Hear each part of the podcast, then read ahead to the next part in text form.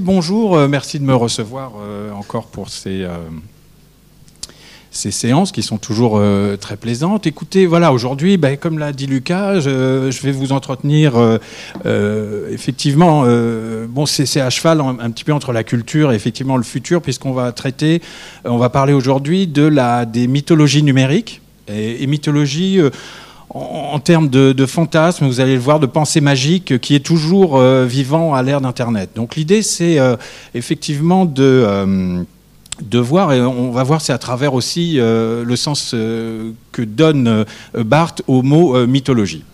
en fait, Bon, le numérique, vous êtes bien placé pour le savoir tous, en fait, par les bouleversements qu'il engendre dans la vie de chacun, a généré tout un nouveau champ euh, à la fois de peur, euh, de fantasmes, euh, de croyances, de tentatives d'explication, puis aussi de, de, rêves, d'utopie.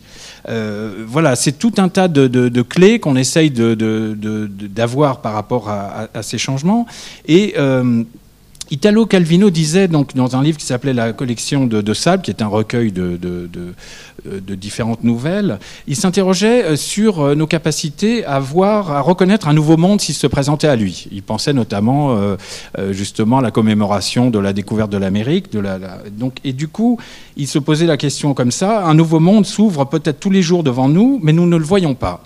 Or, ça, c'était vraiment avant, c'est-à-dire que c'était en 1984, c'est-à-dire il y a presque plus d'un, c'est-à-dire au siècle dernier, euh, clairement, et donc dans un temps où euh, ben, on était tous tournés vers le passé. Aujourd'hui, ben, ça serait plutôt le contraire, c'est-à-dire qu'aujourd'hui, avec ce qu'on appelle la révolution numérique, on vit euh, le contraire, c'est-à-dire tous les jours, euh, même, euh, j'ai envie de dire, à chaque, euh, à chaque heure, on vit un nouveau monde, c'est-à-dire chacun nous dit que voilà, il y a un nouveau monde qui est en train de naître quelque part, notamment à la Silicon Valley, mais partout.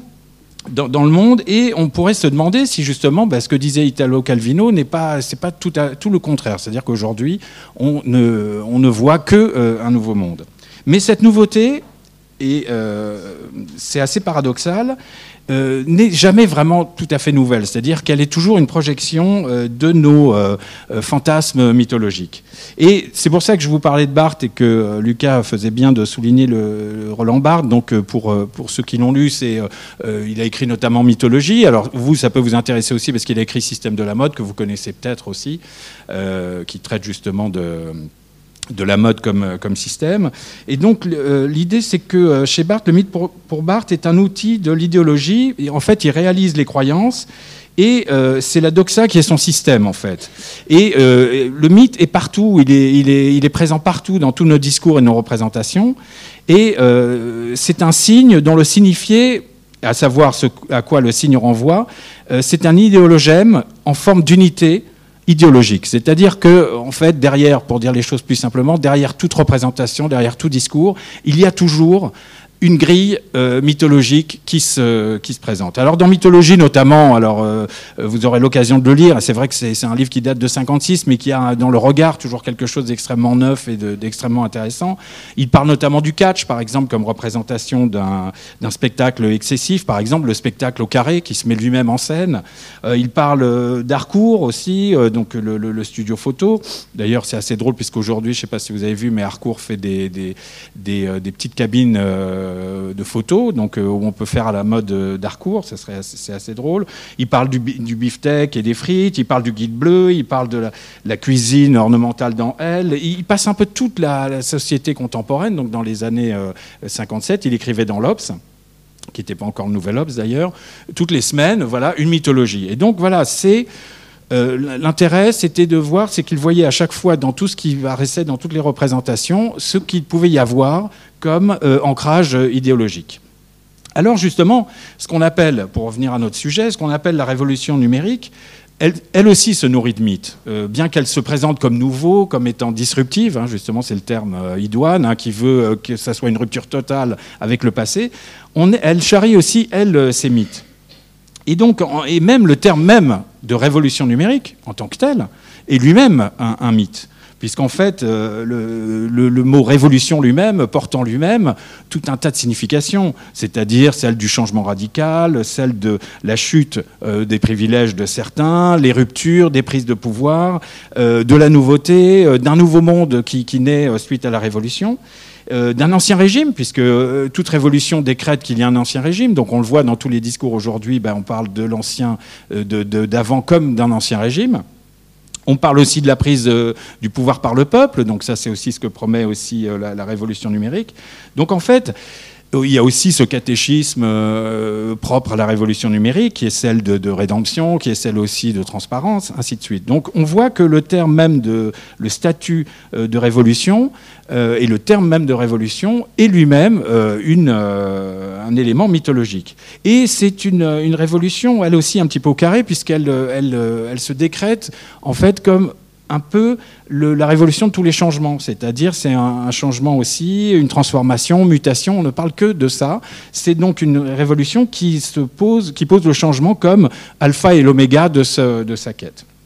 Alors, il y a aussi, évidemment, par rapport à toutes ces révolutions, il y a aussi, bah, suivant du côté où on se trouve, euh, les élans utopiques qui vont vers un monde meilleur, et puis euh, tous les, euh, aspects d'un monde qui déchante, au contraire, avec tous les, les, allégories dystopiques, toute la dystopie, on aura l'occasion d'en parler, et les apocalypses qui sont liés à ça.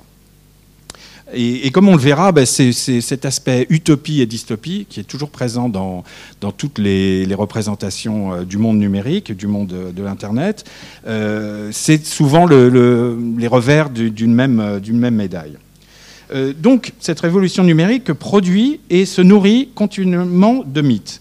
Et c'est d'ailleurs inévitable. De toute façon, aujourd'hui, euh, effectivement, notre façon d'appréhender, et ça, Barthes le dit, mais d'autres l'ont dit aussi, euh, les mythes sont nos clés de lecture du monde.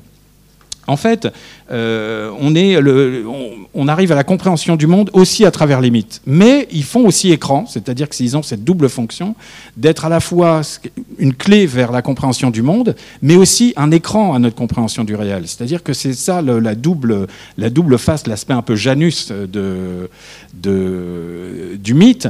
Et du coup, euh, ce qui est important, est-ce qu'on peut c'est d'ailleurs un peu euh, ben, euh, ce qui arrive aussi avec l'algorithme, hein. c'est-à-dire qu'on a l'algorithme, c'est aussi cette façon-là, c'est-à-dire c'est ce qui nous permet euh, d'accéder à l'immensité d'Internet, mais c'est aussi ce qui nous fait écran en nous mettant dans une bulle. Mais ça, c'est un, autre sujet. Mais c'est vrai que l'idée, justement, c'est de se poser la question est-ce qu'on peut évacuer complètement les mythes? Je pense que non. C'est-à-dire qu'en fait, on est à la fois, c'est notre clé de lecture, c'est notre grille de lecture, ce sont nos lunettes sur le monde. En revanche, rien ne nous empêche de déconstruire ces mythes et de savoir qu'ils existent, et donc coup de comprendre la réalité dans cette construction de mythe. Alors c'est ce qu'on va faire avec deux, bon on va prendre deux exemples parce que c'est l'infini euh, total, le, monde numérique et le monde euh, d'Internet, mais euh, j'en ai choisi deux qui sont un petit peu à, l'opposé. C'est-à-dire il y a d'abord la licorne, le, mythe de la licorne donc, à la Silicon Valley, et puis, alors donc qui est petit, qui est un mythe plutôt, on dirait kawaii en japonais, donc plutôt mignon. Et l'autre mythe, euh, dont on parle beaucoup, qui est le big data. Ou les big data, ça dépend comment. Moi je dis le big data, mais euh, on peut dire les big data. Quoi. Le big datisme, alors disons, ouais, tout à fait. le mythe du big datisme. Donc voilà, donc ce sont ben, deux mythes euh, à, comment dire, qui sont à, l'opposé l'un de l'autre. Et la licorne est un, sujet assez intéressant. Bon, tout le monde sait ici ce qu'est la licorne dans le monde, dans le monde d'Internet on peut le rappeler, hein, c'est donc en fait euh, c'est euh, euh, le statut des, startups qui ont atteint le milliard de valorisation. Alors, ce qui est intéressant, c'est de savoir donc ce terme de licorne, comment il est né aussi, parce qu'en fait, voilà, c'est un, un mythe et qui est né en fait de façon assez étrange. En fait, euh, bon, au départ, on sait que c'est un animal légendaire hein, qui, est qui est venu de l'Antiquité grecque, vraisemblablement par les récits euh, des voyageurs de Perse ou d'Inde. Et donc, c'est devenu euh, un animal imaginaire le plus important du Moyen Âge aussi. Hein. donc, il y a beaucoup de tableaux qui le, qui le représentent, avec sa fameuse corne, donc unicorne aussi, puisqu'il n'a qu'une seule corne. qui est, elle n'a qu'une seule corne, qui est créditée de pouvoirs magiques capables de guérir.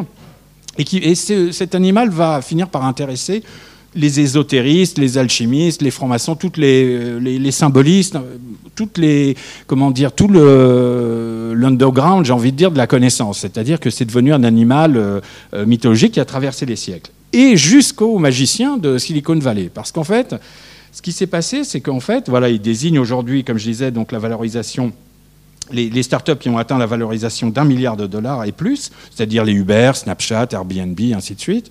Euh, et c'est un nom parfait pour désigner ces startups les plus prometteuses. C'était le nom qu'ils ont, trouvé. Mais en fait, ce nom, comment est-il apparu? En fait, on le doit à une jeune femme qui s'appelle Eileen Lee et qui en fait qui travaillait dans une société de capital risque qui s'appelle Cowboy Ventures. Là aussi, il y a de la mythologie dans Cowboy Ventures, mais bon, on on va pas rentrer dans le détail. Mais enfin, elle travaillait donc en fait comme, comme euh, comme consultante dans cette société de capital risque, et ça c'était en 2012 euh, ou 2013. Et le, problème c'est qu'elle ne savait, euh, elle, s'est dit tiens, je vais essayer de parler quand même des sociétés qui sont arrivées à, cette valorisation d'un milliard. Il n'y en avait que 34 à cette époque-là. Et elle, commence à faire son article, et elle se dit à chaque fois, elle retombait sur la périphrase les sociétés qui ont atteint le milliard de valorisation. Et à chaque fois, cette périphrase commençait à l'ennuyer. Elle se dit comment je vais pouvoir décrire cette chose-là? Alors au départ, elle a d'abord pensé à, la métaphore sportive, hein. c'est-à-dire que là-bas il y a le baseball qui est très connu aux États-Unis, donc le home run. Donc elle, elle s'est dit tiens je vais appeler ça des home runs ou des home runs en l'occurrence. Et donc du coup, et ça c'est un coup de batte en fait gagnant euh, qui permet de faire le tour hein, sur le, terrain de baseball. Mais bon, elle se dit ça fonctionne pas trop. En plus, c'est pas très international. Tout le monde ne connaît pas ces règles-là. Ensuite, elle pense à Hit, mais Hit, c'est pas du tout, euh, c'est pas du tout, euh, comment dire, parlant. Blockbuster, ça ne dit pas du tout la chose. Ça ne dit pas l'aspect magique, ainsi de suite. Donc du coup, elle commence à, à penser justement à cette idée d'unicorne, donc de, de, licorne. Et du coup, elle a lancé son article donc en, 2012, en novembre 2012 euh, ou 2013, je ne sais plus. Welcome, son article intitulé Welcome to the Unicorn Club, Learning from Billion Dollar Startups. Donc voilà, tout ce qu'on a à apprendre de ces, euh, licornes. Et en fait, ça a été un succès immédiat. C'est-à-dire qu'en fait, ça s'est partagé. Non seulement l'article s'est énormément partagé, mais le vocable, quoi, la dénomination pardon, de licorne a eu euh, un succès immédiat. Bah, évidemment, toutes ces sociétés euh, et tous les chasseurs, les, les, capital risqueurs maintenant devenaient des chasseurs d'unicornes. C'était beaucoup plus beau que d'être des, euh, euh, des mercenaires qui allaient chercher des fonds. Donc du coup, ça a tout de suite eu un succès, mais avec un effet pervers. C'est-à-dire qu'aujourd'hui, bah, avec euh, 4 ou 3 euh, ou 4 ans euh, d'écart, on se rend compte que finalement, euh, il y a eu un effet pervers parce que elles ont ça a tout d'un coup cristallisé une notion virtuelle sur, sur ces sociétés-là. du coup, par exemple, une société qui était valorisée, admettons, à 650, 750, 850 millions de dollars, tout d'un coup, se trouvait vraiment n'être pas une unicorne, une licorne. Donc, euh, l'intérêt, c'était de se dire, mais est-ce qu'on pourrait pas se trouver ces 250 millions supplémentaires qui nous fait euh, passer à ce statut? C'est un peu comme pour la carte Infinite ou la carte Gold. Dans les... On passe dans une, notion de club. Du coup, ça a fait, effectivement, ça a cristallisé toutes ces, sociétés, avec un effet qui était encore plus, plus grand, puisque euh, il faut bien savoir que ces sociétés dont on parle de valorisation, c'est une valorisation privée, c'est-à-dire c'était dû à des levées de fonds et non pas à des levées de fonds, à des comment dire, un statut euh, acquis à la bourse. Euh, donc du coup, toutes ces sociétés-là, il y en a de plus en plus qui ont voulu concourir donc euh, au, concours de beauté de, de licorne. Et ça a fini par engorger, engorger le marché. Du coup, toutes ces, toutes ces licornes sont devenues vraiment mythologiques puisque très peu arrivent à transformer leur statut euh, à la bourse. Il y a eu beaucoup même de, cas où ils ont retiré leur, mise en bourse parce que justement, ils n'atteignaient pas euh, le, la, somme, désirée. Donc on voit qu'en fait, il y a une pensée magique qui s'installe euh, même dans les termes et, dans le, et, dans tout ce qui concerne la Silicon Valley ou, ou le monde numérique, c'est qu'en fait, euh, cette, euh, c'est à la fois une façon assez irrationnelle de fonctionner, mais qui en même temps euh, est encapsulée, disons, dans des, termes un peu mythologiques comme celui de la licorne. Alors, cette pensée magique, on la voit, bon, la licorne, c'est assez, clair, mais on la voit aussi à l'œuvre dans ce qu'on appelle le big data. Alors, le big data, c'est c'est aussi le retour en force de la, pensée magique. C'est euh, alors le big data, c'est quoi aussi très simplement Comment on peut le dire? Au, commencement, en fait, était la donnée. La donnée, c'est une information. Alors pendant des siècles, cette information, elle, elle s'est euh, développée euh, à la surface de la Terre de façon très progressive, c'est-à-dire de façon analogique à l'époque, c'est-à-dire en parlant. Au début, c'était oral, ensuite c'est devenu écrit, et donc ça s'est développé. Et lorsqu'était advenu euh, Internet, euh, il y a eu une puissance de développement de ces données, euh, notamment par la loi de Moore. Je ne sais pas si vous connaissez la loi de Moore, c'est celle qui fait qu'on double de, puissance tous les ans, donc il y a un effet exponentiel dans ces, dans ces valeurs-là. Et depuis 50 ans, donc ça double, ça double, ça double, donc on arrive à un nombre de données qui explose de façon exponentielle, c'est-à-dire de façon incontrôlée, presque infinie. Donc avec le smartphone, l'Internet des objets, tout ce qu'on appelle le quantify self, les choses et les êtres connectés et même hyper connectés euh, se mettent à, développer, chacun développe ses propres données. Donc du coup, euh, il y a eu une sorte de Big Bang, ce qui fait qu'on sait qu'aujourd'hui, la masse des données en totale expansion euh, sont, représente aujourd'hui 90% des données produites depuis le début de l'humanité. Donc c'est euh, sur ces dernières années. Donc c'est dire euh, la façon exponentielle dont ça explose. Et c'est là que la data, donc la donnée, est devenue euh, big data, c'est-à-dire une façon totalement exponentielle. Alors évidemment, ces données-là nous rapprochent, nous, font toujours plus de de, connaissances, nous offrent toujours plus de connaissances. Mais ce qui se passe, c'est que ce déluge de données euh, a, produit très rapidement chez les gens qui les génèrent, c'est-à-dire que ce soit les clouds ou les grandes sociétés d'Internet, euh, un retour de la pensée magique. C'est-à-dire qu'ils pensent que justement, euh, guidés par une sorte d'animisme numérique, certains pensent que leur production infinie de données ont aussi des pouvoirs infinis. À leurs yeux, la masse de données est devenue toute puissance agissante. C'est notamment ce qui se passe pour euh, les, acteurs du cloud, hein, euh, donc euh, par exemple Amazon ou les géants d'Internet, mais aussi la NSA. On a vu avec la NSA et avec sa, volonté de tout passer au crible des données. Et donc, euh, du coup, aujourd'hui, euh, Big Data est devenu une sorte de mot magique. Euh, donc, il n'y a pas une semaine qui se passe sans qu'il y ait une conférence sur les Big Data et qu'il y ait finalement à la fois autant de gens pour crier contre le tout pouvoir des Big Data, et on va voir en quoi il y a une mythologie qui se cache derrière, mais aussi pour ceux, qui en font, disons, le, le, panégérique en disant que voilà, avec le Big Data, c'est l'avenir assuré. Alors, Qu'est-ce qui repose, qu'est-ce qui, repose comme structure euh, euh, derrière le big data? Certains, dans, cette croyance euh, dans sa toute puissance. D'abord, certains pensent que y a, ça donne l'omniscience, c'est-à-dire puisque aujourd'hui on est capable d'avoir l'accès à l'ensemble des données à tout instant, donc ça veut dire qu'on peut tout savoir. C'est ce qu'on a appelé le data panoptisme, hein, d'après le panopticon. Ça, j'aurai l'occasion d'en parler tout à l'heure, mais c'est l'idée que finalement, avec les datas, on peut tout voir. C'est-à-dire qu'aujourd'hui, on a une capacité de voir l'intégralité du monde, euh, ou en tout cas dans les années à venir, l'intégralité du monde. Alors cette omniscience, euh, elle amène quelque chose, c'est-à-dire que même à un tel point que euh, elle a même été théorisée dans le magazine Wire par quelqu'un qui s'appelle Chris Anderson, dans un article assez connu qui s'appelle La fin de la théorie, qui a eu beaucoup de, de, succès dans les milieux euh, numériques. Euh, c'est-à-dire, le titre anglais, c'est The End of Theory, euh, le déluge des datas qui rend la méthode scientifique obsolète. C'est-à-dire qu'en fait, avec les big data, ce que disait l'article en, substance, c'était qu'avec l'arrivée des big data, ben, plus besoin de science. En fait, le déluge des données allait frapper d'obsolescence toute méthode scientifique. En effet, pourquoi chercher à comprendre le réel à coup d'hypothèses scientifiques? Alors que le réel, désormais, se livre dans sa totalité par les datas. C'était le raisonnement par lequel il passait. En fait, je ne sais pas si euh, je suis clair, mais en fait, c'est l'idée que, effectivement, si on arrive à avoir toutes les données, par exemple, dans cette salle, on peut avoir effectivement tout le, réel euh, de cette salle. Donc ça, euh, selon, lui, le déluge des données nous permet d'accéder à une connaissance complète du réel sans avoir à s'embarrasser de la science, puisque la science, à l'origine, c'est quand même une, euh, tentative d'explication du réel. Donc le, big data, c'est l'omniscience sans la science, en fait.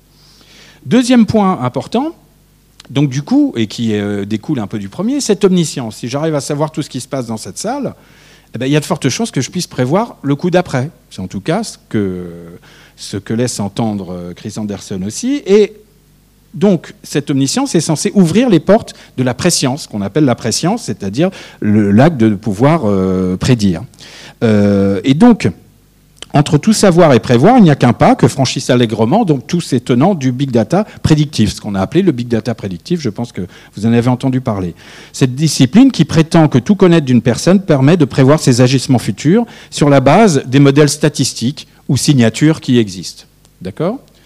Troisième point très important, c'est que si on a l'omniscience et si on a la préscience, ben on a le pouvoir. C'est-à-dire que le dernier point, c'est euh, que cette présumée toute puissance du big data, c'est le pouvoir. Car aussi vrai que gouverner, c'est prévoir, tout prévoir offre tous les pouvoirs.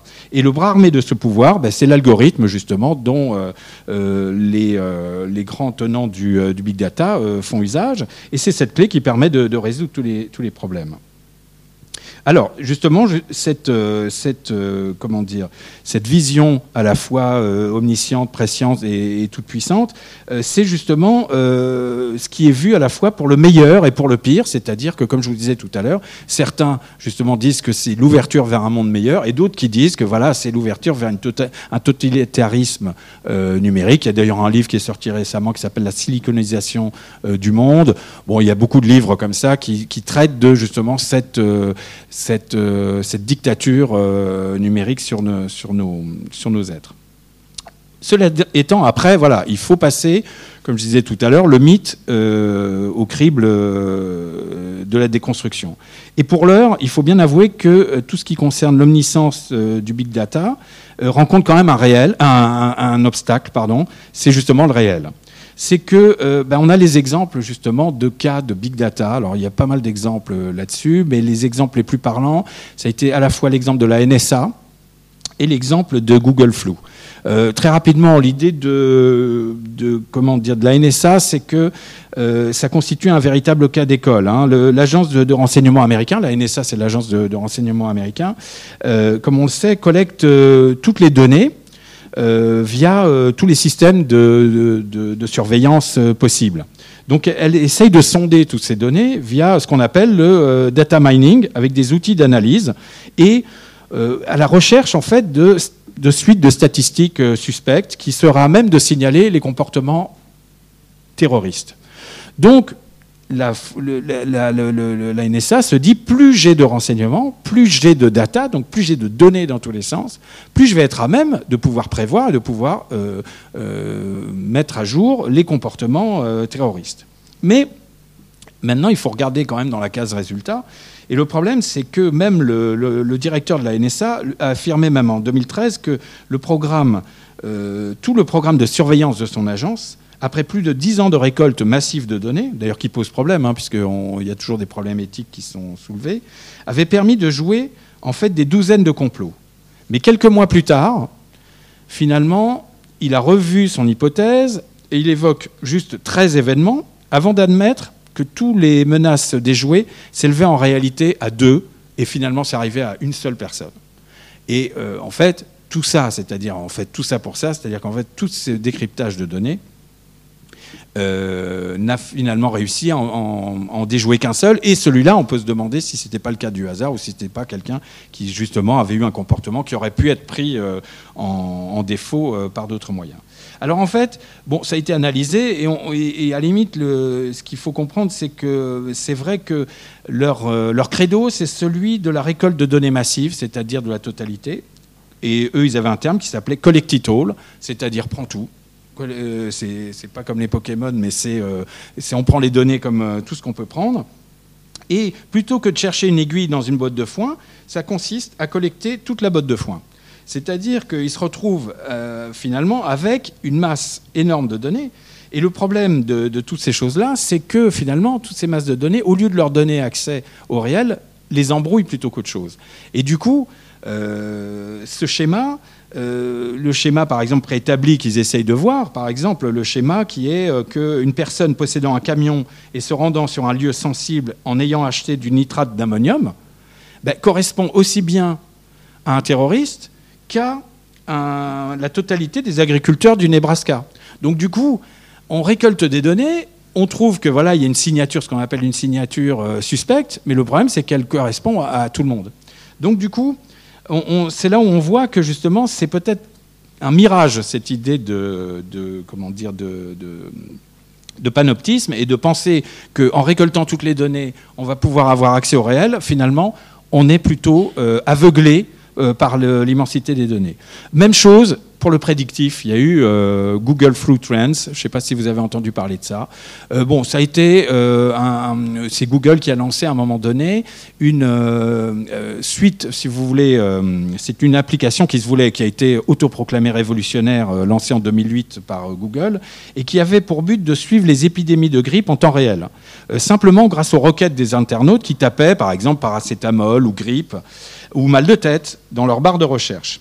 Et au départ, tout le monde, dont le prestigieux magazine Nature, croit légitimement au miracle. C'est-à-dire que les résultats qui sont euh, donnés par rapport à, ça sont vraiment fiables. C'est-à-dire ils sont sont très proches de ceux euh, du CDC, c'est-à-dire l'organisme officiel de contrôle des, maladies euh, américains. Et finalement, euh, le CDC, lui, emploie une armada de chercheurs. C'est un peu comme euh, notre CNRS ou, d'autres, euh, comment dire, grands organismes qui ont des, milliers de, chercheurs. Donc du coup, Google a fait un peu les fiers à bras en disant, ben, regardez, nous, simplement avec l'utilisation de nos données, on va pouvoir voir l'épidémie de la grippe et la soigner avant. alors que le CDC ne trouvera la même chose qu'un mois après en ayant dépouillé toutes leurs données. Et euh, du coup, le problème, c'est que la machine, au bout d'un moment, son jeu de mots, s'est grippé, quoi, en fait. C'est-à-dire que euh, l'application est vite devenue le reflet de l'hypochondrie des, internautes. Et finalement, euh, les, requêtes sont venues et, ont déréglé la machine. Et du coup, en août 2015, Google a dû fermer puisque l'aspect prédictif n'était plus, euh, plus du tout valable. C'est qu'en fait, on voyait de la grippe partout. C'est-à-dire, il suffisait qu'il y ait quelqu'un qui ait parlé. Et donc, du coup, euh, il y avait partout la, phrase euh, grippe qui ressortait.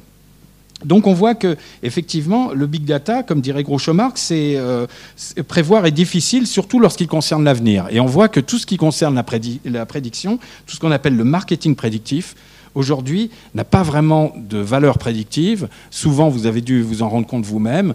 Euh, plutôt que d'aller vers ce que vous attendez, on vous renvoie une publicité, par exemple, dans le, cadre de la publicité, pour un hôtel que vous avez euh, loué euh, deux semaines avant, ou un achat que vous venez de faire à la FNAC ou sur Amazon. Ben, on va vous en refaire la pub pendant deux semaines en vous disant ce livre pourrait vous intéresser. Donc c'est dire que effectivement le pouvoir prédictif est assez, est assez limité. Alors, par rapport à ça, euh, qu'est-ce qu'il faut se dire? C'est que finalement, certains ont réfléchi et se disent, bah, de toute façon, le big data en soi est, plutôt une impasse. C'est-à-dire que, euh, à mesure que le big data devient de plus en plus big, c'est-à-dire via euh, l'hyperconnexion, l'internet des objets, et plutôt que d'aider, donc plutôt que d'aider à révéler le réel à coup de milliards de données et de rêves, certains, il est il semble plutôt ensevelir le réel. C'est-à-dire que plutôt que de me donner accès au réel, il l'ensevelit. Et à la manière de la botte de foin, c'est plutôt la botte de foin qui recouvre l'aiguille plutôt que d'aider à la trouver, si on prend toujours la, même image. Et euh, cette idée, c'est parce que cette idée repose sur une, euh, vision du réel qui est, faussée. C'est une idée comptable de la réalité. En fait, euh, c'est même un contresens. C'est-à-dire que c'est un petit peu comme si on avait une échelle à 1-1, c'est-à-dire l'échelle qui recouvrerait euh, parfaitement le, territoire. Elle nous permettrait, effectivement, on aurait toutes les garanties de la précision, mais le problème, c'est qu'elle ne nous permettrait pas du tout de nous diriger, puisque justement, elle, serait, elle couvrirait totalement le, territoire. Et c'est ce qu'ont montré d'ailleurs les, philosophes, c'est que le réel n'est pas euh, nous est pas donné via des, des datas justement. C'est une construction qui est faite à partir de notre, euh, de notre intellect. Et en fait, le, réel n'est pas une compilation de données, aussi exhaustive soit-elle, il est une hypothèse que nous produisons nous-mêmes. Et il n'est pas donné, livré en tant que tel, il est une construction de notre intelligence. Et à ce titre-là, justement, certains optent aujourd'hui plutôt pour la smart data, plutôt que de parler de big data, parler de smart data, c'est-à-dire de dire que finalement, il vaudrait mieux plutôt sélectionner, trouver justement cette façon de sélectionner aujourd'hui dans la masse de données qui nous est de toute façon disponible, sélectionner au contraire une petite partie de ces données, euh, plutôt que d'essayer de les investiguer dans leur ensemble. Et à ce titre-là, il y a justement une illustration parfaite, je ne sais pas si vous connaissez la nouvelle d'Edgar Poe qui s'appelle La lettre volée. Ça vous dit quelque chose ou pas?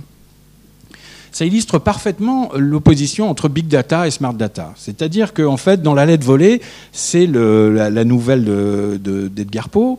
Donc il y a un, détective qui s'appelle Auguste Dupin qui est dedans. Mais l'idée, c'est à la base c'est euh, la, reine d'Angleterre a perdu une lettre anonyme qui lui a été envoyée, une lettre d'amour, je crois plutôt, une lettre d'amour, et euh, une lettre compromettante, et elle demande, euh, qu'elle a laissée dans son appartement, et elle demande justement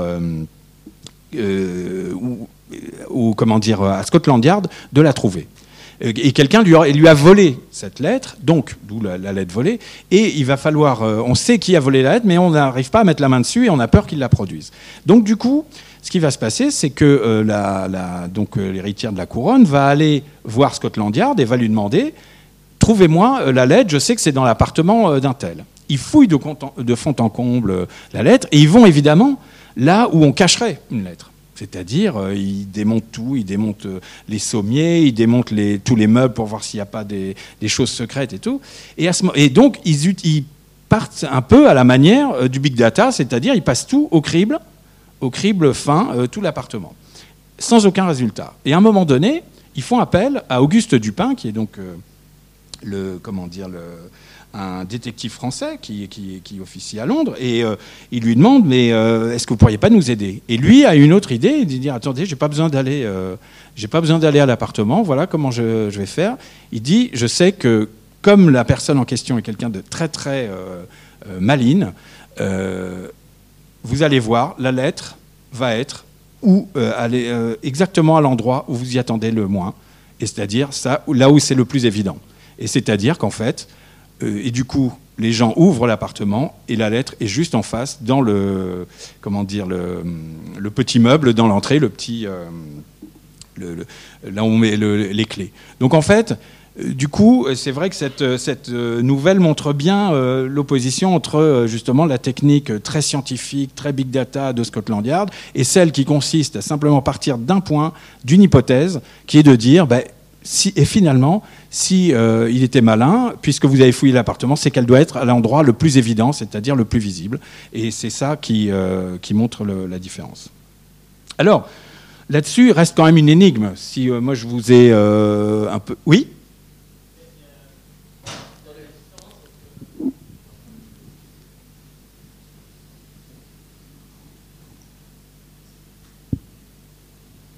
Merci.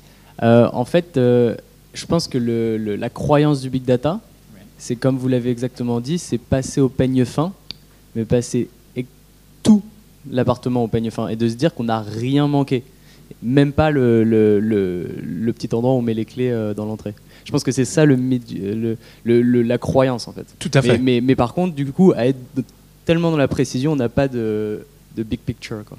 Absolument, ah bah, tout à fait. C'est euh, très bien résumé parce que c'est vrai que c'est ça. C'est-à-dire qu'il y a un aspect systématique. D'ailleurs, on le voit aujourd'hui euh, dans le big data. Et c'est cette croyance qui est à la base parce qu'en fait, on dit bah voilà, on a toutes les machines et on mouline tout. Et c'est un peu d'ailleurs euh, le principe. alors, il y a une autre histoire aussi comme ça qui, qui, est arrivée. bon, on dit beaucoup de mal des sondages. C'est à l'époque de, Roosevelt. On dit beaucoup de des sondages, mais euh, euh, il y a eu à l'époque, c'était en 36, je crois, je me souviens plus, c'était le, comment dire, euh, il y avait un institut Gallup, et puis il y avait un journal qui a décidé de dire, bah, attendez, nous on va pas partir sur un échantillon de 3000, 4000 personnes, on va faire sur tous les lecteurs, on va prendre 3 millions ou, ou 4 millions de, de lecteurs et leur demander pour qui ils vont voter. Et en fait, ils ont eu énormément de données, donc en se disant on est beaucoup plus proche de la réalité, on est plus fiable. Et en fait, ils ont donné gagnant, mais à 56%, 56-44, la personne qui se présentait face à Roosevelt.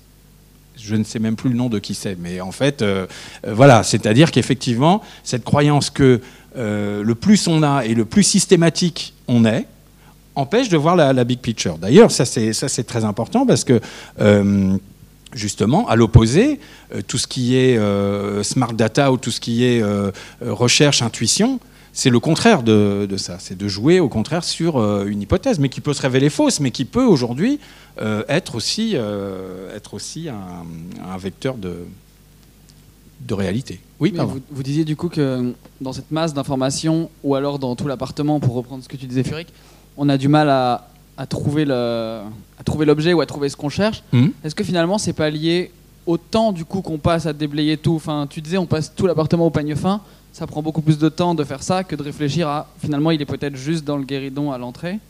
Et du coup on met beaucoup plus de temps à déblayer. Oui, euh, bah, il y, a- de ça, et puis on est, aveuglé parce qu'en fait, euh, du coup, euh, l'idée de la big picture est intéressante. C'est-à-dire qu'en fait, la big picture, c'est comme le concept, la notion de concept, en fait. Le big, data avec la, alors il y a une, nouvelle justement de Borges qui est très intéressante par rapport à ça, qui s'appelle Funès, c'est de la mémoire, c'est dans fiction.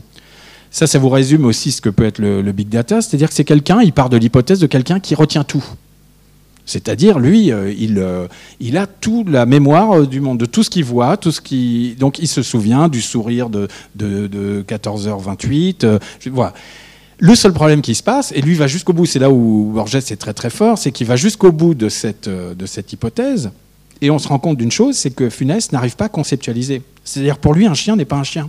C'est-à-dire que lui, son chien est tellement différent à chaque fois que le chien de 14h38 n'est pas le chien de 14h39. C'est-à-dire la big picture dont vous parliez, c'est-à-dire la conceptualisation, ne peut pas exister puisqu'il a des milliers de, données comme ça. Et le concept, à l'époque, Aristote en avait parlé, c'est aussi un oubli de certaines choses. C'est-à-dire on arrive à conceptualiser quelque chose parce qu'on oublie tous les traits qu'il y a autour d'une chose. Par exemple, un cheval, c'est quatre pattes, un sabot et une sorte de mâchoire en forme un peu oblongue. Voilà, là on a notre cheval. Après, si on commence à rentrer dans tous les détails, euh, ben, on, on va, on va se perdre et perdre cette notion euh, qui est euh, celle du concept. Ce que vous venez de dire, ça me, enfin, je suis obligé de citer le, enfin, ça me fait vraiment penser au- à la réforme des services secrets et du fait qu'on a complètement mis de côté le renseignement humain en se disant un terroriste c'est forcément quelqu'un qui va tant de fois par jour sur tel site, sur machin, et que du coup on n'arrive plus à, enfin il y a, moi je, je sais pas, j'ai pas de, de solution à ça, mais il y a plein de gens qui dénoncent le fait que il y a eu plus d'attentats depuis qu'il y a eu la réforme des services secrets et depuis qu'on a beaucoup mis de côté le renseignement humain. Abso- oui, tout à fait. Tout à fait. Oui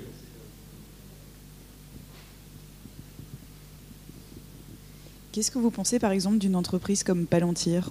Qui, se concentre sur euh, l'analyse de ces, de ces données en essayant de mettre des prismes de... Alors, justement, j'y venais, c'est un peu la, la chose, c'est que ces, ces- boîtes marchent beaucoup. Hein, on est d'accord, le big data aujourd'hui, c'est très très vendeur. Euh, parce que justement, euh, malgré tous ces échecs, l'idée c'est que... alors, vous parliez d'un point de vue éthique ou... non, comme ça, dans l'absolu. Justement, ça sert bien de transition parce que justement, j'y venais. C'est qu'il reste quand même un mystère. C'est de se dire si on a montré que ça marchait pas, est-ce qu'on peut démontrer assez facilement euh, ce qu'on vient de démontrer? Il reste quand même une énigme. Comment se fait-il que, malgré les résultats décevants et même les fiascos dont on parle, la frénésie autour du big data continue d'exercer, euh, de s'exercer euh, crescendo? Alors, si on peut douter des. alors, il y a, d'abord une chose, c'est que, euh, euh, en fait, il y, a plusieurs points par rapport à ça. C'est que, en fait, euh, justement, c'est là où il y a un aspect mythologique dans le big data qui est très très fort. C'est-à-dire qu'en fait, il y a trois grands mythes qui le structurent. Déjà, l'idée de l'Eldorado, c'est-à-dire l'idée de big data, c'est-à-dire on collecte. Aujourd'hui, on est un peu dans une logique de, de, de ruer vers l'or. Alors la data, d'ailleurs, beaucoup le disent, hein, c'est aussi le- le- l'expression consacrée. La data, c'est le nouveau pétrole, c'est le nouveau, euh, c'est le nouvel or, c'est le nouveau truc et tout. Donc du coup, euh, tous les gens continuent, euh, tous les, tous les, justement, les boîtes qui font office, mais que ça soit Amazon, hein, que ça soit euh, par exemple Amazon euh, avec euh, AWS, c'est la partie la plus rentable. Euh, c'est ça qui finance tout le reste, parce qu'Amazon euh, perd de l'argent sur tous ces autres secteurs, sauf sur le cloud, donc sur le big data. En fait, il y, a- trois grands, euh, trois grands mythes qui le structurent. Donc déjà l'Eldorado, il y a un côté Eldorado qui fait que euh, finalement, le côté big qui autorise tous les superlatifs et ouvre tous les horizons pour un butin. C'est-à-dire que toutes ces boîtes-là, elles se disent, en plus la data c'est quelque chose de quantifiable, donc du coup on se dit mais moi je possède des milliards, des milliards, de milliards, des milliards de données, donc je suis plus puissant que toi qui ne possède que euh, des millions. euh, Voilà, donc l'idée c'est que c'est quelque chose qui est quantifiable, c'est quelque chose qui se prête bien au business en fait. Et euh, il y a une dimension physique presque chiffrable dans les données. Euh, donc en, en teraoctets, on parle en teraoctets et je sais pas dans combien de temps, donc qui est compilable, stockable, voilà. Et donc il y a toute une symbolique, un brin occulte de pouvoir et de contrôle euh, qu'exerce euh, le big data sur les gens. Autre, autre mythe qui joue aussi, on vient d'en parler un petit peu, c'est celui de Big Brother. C'est-à-dire que l'idée euh, qui effectivement euh, donc Big Brother d'après euh, Orwell de 1984 hein, que tout le monde connaît évidemment sur cette idée que euh, on connaît tout ce qui tout ce qui se passe et donc ce, mythe finalement, il joue très très fort sur le. Sur le c'est une référence constante hein, lorsqu'on parle de, du big data. Et ce qu'on pourrait se dire, c'est que ce qui est drôle, c'est que c'est un mythe négatif a priori, puisque Big Brother, euh, les gens sont là pour euh, dire que justement c'est une dictature et ainsi de suite. Mais ça ne fait que renforcer, et c'est là l'aspect paradoxal des choses, c'est que ça ne fait que renforcer les grosses sociétés comme ça dans leur toute puissance. S'ils ont la possibilité, parce que si on les traite de Big Brother, eux, ils sont très contents. Ça fait monter leur cours en bourse, en fait. Ça veut dire que, justement, si on peut. C'est comme les publicitaires dans les années 60, lorsque les gens croyaient encore au pouvoir de la publicité, ou au pouvoir, en tout cas, subliminal de la publicité, les fameuses, euh, les fameuses rumeurs sur le côté euh, euh, intrusif dans l'esprit des gens et neurosciences un peu avant l'heure. Eh ben, à l'époque, ils étaient payés des sommes d'or. Maintenant, c'est devenu, bah, disons, un métier comme un autre. Mais à l'époque, c'était vu comme des chamans. Et donc, du coup, pareil, cet aspect Big Brother finalement, on pense que ça se retourne contre ces, grandes boîtes du big data, mais au contraire, ça les renforce parce qu'on se dit, bah, s'ils ont la capacité de tout voir, c'est qu'ils sont puissants. Et moi, c'est ce que je veux en faisant appel à ces, à ces boîtes-là. Donc il y a ce, deuxième. Et il y a le troisième euh, mythe, mais un mythe moderne, hein, qui est le mythe de Minority Report. Je ne sais pas si vous avez lu la nouvelle de, de Philippe Cadic ou vu le film, surtout ce qui est très connu, c'est le film qu'en a tiré euh, Spielberg. Euh, et donc du coup, euh, je ne sais pas si vous vous souvenez, mais c'est euh, euh, une société, on est dans une société dans le futur où euh, une police qui, grâce à des mutants qui ont des pouvoirs euh, divinatoires, qui s'appellent les précogs, qui est une abréviation, une abréviation de précognition, serait en mesure d'arrêter des suspects avant qu'ils ne passent à l'acte, c'est-à-dire cet aspect euh, prédictif. C'est une illustration parfaite euh, du fantasme qui sous-tend l'hypothèse du big data prédictif. C'est-à-dire que, euh, c'est ce qu'on disait tout à l'heure par rapport à la, à la prédiction, ils vendent du pouvoir de prédiction. Donc du coup, ces boîtes-là sont renforcées effectivement dans ce, principe-là. Et euh, le fantasme de Minority Report, pour eux, est un fantasme plutôt euh, opératoire. Et euh, voilà, donc euh, c'est pour ces raisons-là que finalement, euh, on pourrait penser que ces mythes les, détruisent ou en tout cas écornent leur image, et au contraire, ils finissent par les renforcer. Et c'est là où on arrive dans une sorte de, logique assez, perverse du système, c'est que finalement tout fait, ventre dans cette, histoire. C'est-à-dire que d'un côté, les sociétés qui se valorisent en disant voilà, on est extrêmement puissant, et ceux qui sont contre en les attaquant sur leur toute-puissance, finalement ne font que renforcer leur toute-puissance et leur donner un caractère euh, euh, presque diabolique et euh, effréné à leur puissance. Donc on se dit que justement, une des, un des axes aujourd'hui, plutôt que de chercher à crier Big Brother tous les matins, parce qu'on voit un tas de livres qui sortent là-dessus, qui disent Big Brother, comment vous êtes surveillé, comment... C'est plutôt, à mon avis, l'arme euh, plus forte, ce serait de montrer en quoi c'est pas opératoire, c'est-à-dire de déconstruire ce type de mythe, et c'est là où la déconstruction, c'est peut-être la seule arme qui nous reste, c'est celle de l'intelligence, c'est celle de l'humain face à la machine, c'est de se dire que plutôt que d'essayer de les, finalement, en les critiquant, de les valoriser, en tout cas financièrement, essayer plutôt de déconstruire euh, ce qui est à la base et de montrer que finalement tout ça, c'est plutôt, comme les licornes, quelque chose de spéculatif, quelque chose de virtuel sur lequel euh, ils jouent. Voilà, c'était un petit peu l'idée par rapport à ça.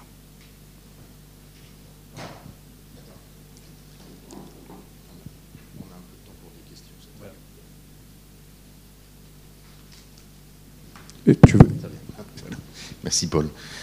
Alors c'est- super brillant et c'est super intéressant. On vit dans ce monde, donc euh, c'est très bien de l'aborder dans, ce- dans- dans- avec un esprit critique qui est toujours bienvenu. Mais c'est vrai que ça marche pas, mais ça marche quand même. Euh, donc c'est sur cette crête là.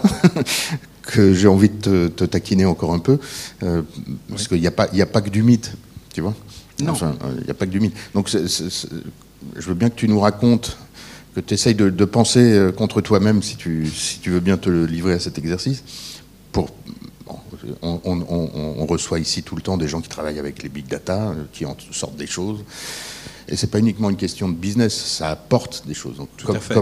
Comment, comment, rajouter de l'intelligence dans l'algorithme? Comment, comment s'appuyer sur le calcul pour, pour pour, pour, avancer. Euh, ben, l'idée, euh, c'est que justement, c'est dans la combinaison entre smart data et big data. C'est-à-dire que le big data, s'il se pose, en, et c'est ce qu'on a vu, c'est alors c'est vrai que je suis d'accord avec toi, c'est que ça marche et ça, ça marche pas et ça marche. C'est-à-dire que ce qui marche, c'est pas big justement data, c'est euh, comment dire, c'est une agrégation de, données, mais sur une base euh, d'intelligence. C'est-à-dire qu'à partir du moment où on évacue, et c'est pour ça que ce qui était assez drôle, c'est que je vous évoquais tout à l'heure la fin de la science qui était prédit par certains, euh, tenant du big data, c'est quand ça veut remplacer la science que ça devient dangereux. C'est-à-dire que c'est euh, l'idée que euh, le fait, c'est ce qu'on évoquait tout à l'heure par les questions aussi, le fait que ça soit big ne suffit pas à ce que ça soit efficient. C'est-à-dire que si ça vient évidemment enrichir quelque chose qu'on a déjà, euh, ça, c'est de la connaissance. C'est ce que je disais un peu en préambule, mais c'est vrai un peu rapidement. C'est vrai qu'il y a des éléments où ça marche énormément. Ça marche énormément sur tout ce qui est, euh, euh, comment dire, médecine, détection de, maladies. Il y, y, a un tas de domaines dans lesquels ça marche, mais c'est là où c'est pas du dogmatisme big data, c'est plutôt une accélération de la connaissance plutôt qu'une rupture avec le passé. C'est-à-dire que moi, ce que j'estime qui qui marche pas, c'est cette idée de dire qu'il y a une rupture avec le passé et qu'on est passé dans l'ère des big data. Avant, c'était l'ancien régime et que maintenant qu'on a accès à tout le réel, eh ben, le réel va se donner tout seul. Non, je pense qu'on est dans un continuum où on continue, où l'intelligence humaine doit continuer de s'exercer, aider par effectivement les big data. Et là, euh, euh, ce à quoi tu fais allusion, effectivement, il y a énormément d'éléments où ça marche, mais ces gens-là, justement, ont eu l'intelligence de mettre l'intelligence en premier. Et non pas se dire, voilà, j'ai les données énormes, et je vais pouvoir, justement, grâce à ça, euh, tout trouver. on parlait de, justement de lutte contre le terrorisme. Ça a été aussi la donnée à un moment donné. C'est de se dire, ben, est-ce qu'on arrête les, les, finalement de jouer sur l'infiltration de certains euh, humains, ou en tout cas de faire jouer sur des hypothèses un peu plus euh, humaines, ben, on a choisi le camp du big data parce que c'est beaucoup plus facile. On se dit que voilà, euh, maintenant c'est les machines qui vont faire et c'est beaucoup plus simple. Et on a la même chose dans l'intelligence artificielle, c'est-à-dire qu'on retrouve, alors ce qu'on dit sur les big data, c'est aussi voilà pour l'intelligence artificielle. C'est vrai qu'à un moment donné, s'il y a un décrochage avec ce qui est de l'ordre de l'humain, euh, c'est là où moi je pense que ça fonctionne pas. Ce qui fonctionne, c'est dans un, continuum euh, euh, et, quand l'intelligence est toujours toujours à la base, quoi, toujours à la. Parce qu'en fait, c'est vrai que la révolution numérique en tant que telle et les, les, gens du big data ont tendance à dramatiser aussi la nouveauté. C'est-à-dire pour eux, ils mettent une barrière entre l'ancien régime et nous. C'est-à-dire aujourd'hui, voilà. et d'ailleurs que euh, les gens terrorisés sous forme les, les millennials. Ils ont inventé les millennials. C'est une invention. C'est aussi le, l'être mutant, euh, d'ailleurs, dont, Michel Serres parle en parlant de poussette. C'est-à-dire une sorte de mutant qui serait arrivé avec les technologies, le digital native, qui serait par nature totalement différent des autres humains. Alors, c'est vrai qu'il y a une différence, comme il y a une différence dans toutes les, dans toutes les catégories, mais beaucoup d'études de plus en plus montrent que finalement, c'est plutôt une projection euh, des gens et surtout des, générations futures sur les jeunes générations. Oui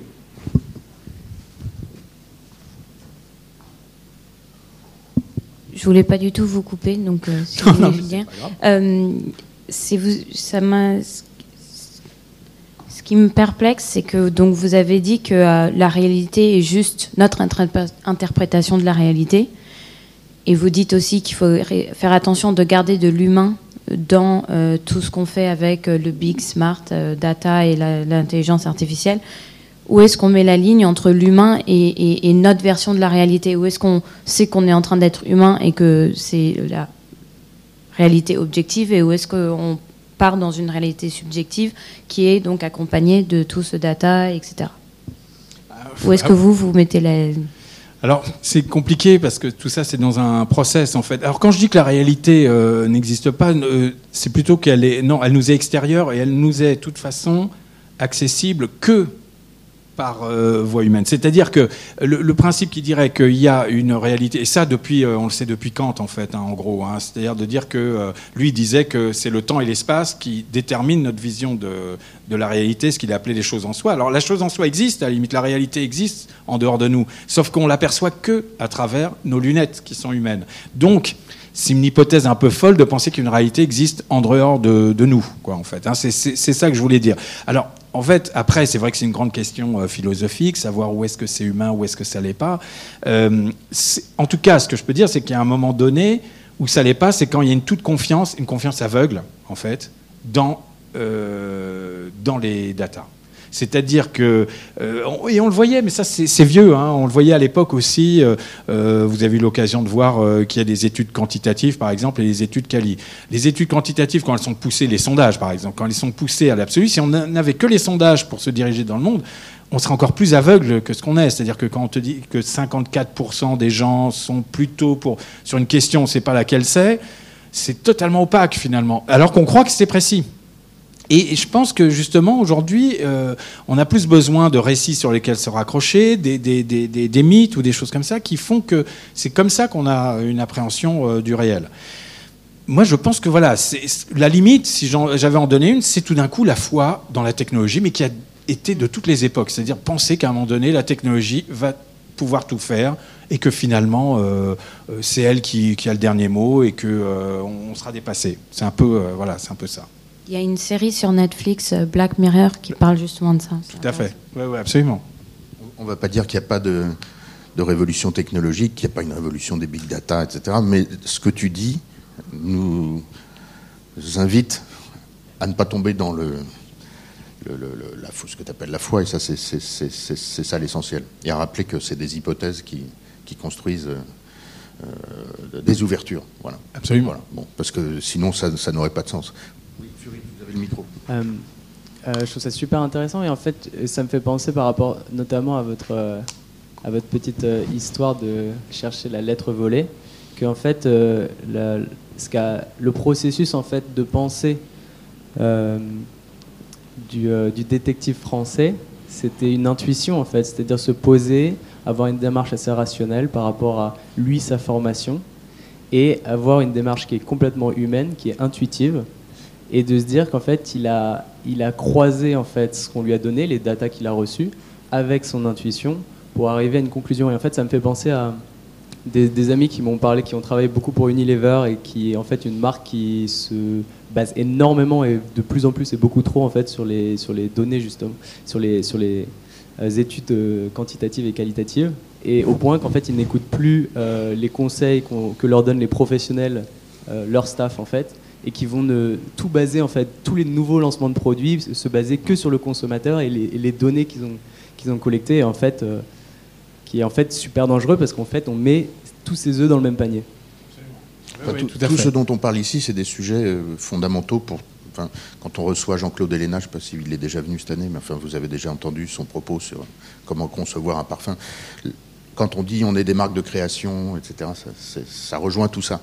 Oui, absolument. Et, c'est vrai que euh, c'est pareil pour les données. À un moment donné, euh, justement, euh, en avoir trop, ben, ça, nous aveugle. Et, l'idée, c'est de trouver ce, pont, ce pont. Et alors, ça peut apparaître comme une démarche mesurée, mais je pense pas. Au contraire, le risque, il est justement d'aller, par exemple, effectivement, le, quanti comme description du monde ne, ne ramène pas, euh, ne ramène pas grand-chose, en fait.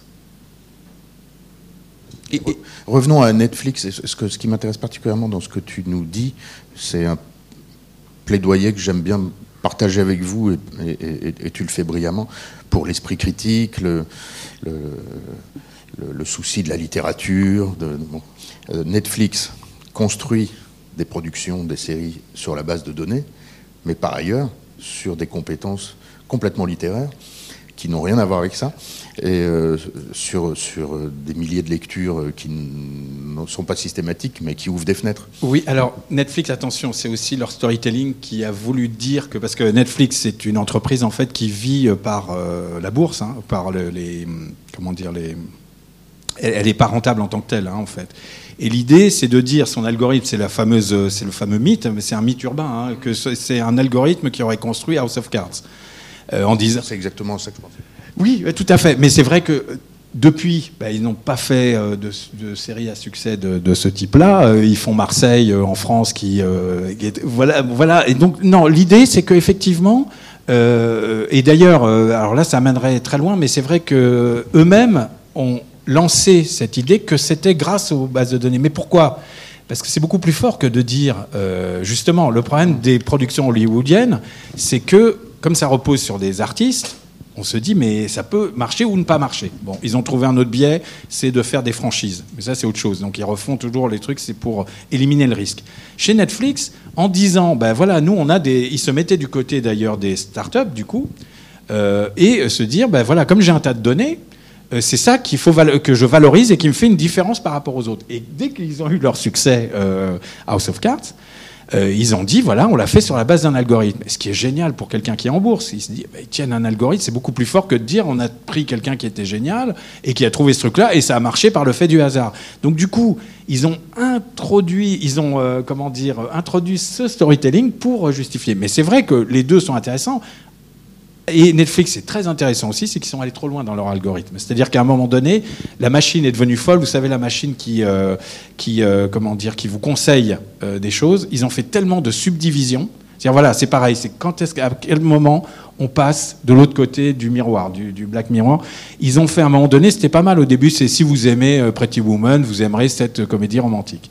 Après, ils ont fait tellement de sous-données, c'est-à-dire euh, euh western avec euh, des, 15 euh, portes qui claquent, avec une carotte qui apparaît dans le champ. Ils ont fait un tas de subdivisions. Ils ont tellement divisé les choses qu'à la fin, leur algorithme est devenu fou et ils arrivent à proposer à quelqu'un qui regarde qui regarde Pretty Woman, ils vont lui proposer euh, le bal des vampires, par exemple, et des, choses qui sont euh, dans un ordre complètement différent, qui est intéressant du point de vue de la sérendipité, parce que du coup, ça leur fait voir autre chose, mais ça n'a rien à voir avec. Si vous avez aimé ça, vous aimerez, vous aimerez ça.